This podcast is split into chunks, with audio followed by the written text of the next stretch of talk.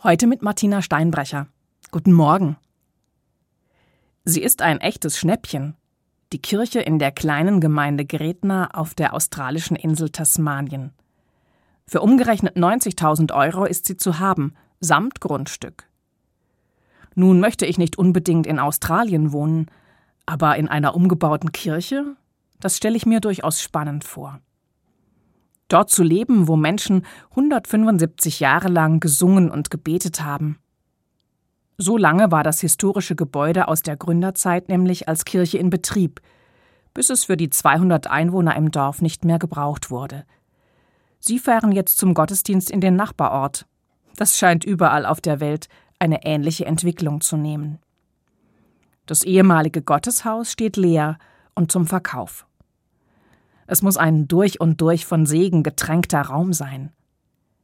Natürlich müsste er zuerst einmal grundlegend umgebaut werden. Das neugotische Fenster aus dem Chorraum macht sich sicher gut in einem Wohnzimmer. Und vielleicht könnte dort, wo jahrzehntelang der Altar gestanden hat, auch später wieder ein Tisch hin, um den alle sich zum Essen versammeln. Nur ein paar von vielen kniffligen Fragen, die zukünftige Bewohner werden lösen müssen. Und dann wäre da noch die Sache mit dem Garten. Eine neue Eigentümerin erwirbt mit dem Kauf des historischen Gebäudes nämlich auch den umliegenden Friedhof. Und der soll weiterhin in Gebrauch bleiben und von den neuen Besitzern sogar gepflegt und verwaltet werden.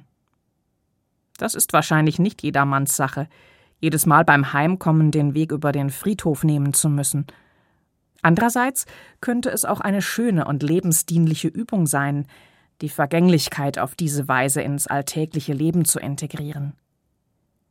Ob der Tod etwas von seinem Schrecken verliert, wenn er im Vorgarten zu Hause ist? Und ob die Hoffnung auf ein Leben nach dem Tod, die hier gepredigt wurde, aus den Ritzen der alten Mauern kriecht und sich tröstlich um die Seele legt, wenn draußen jemand beigesetzt wird? Wer weiß das schon?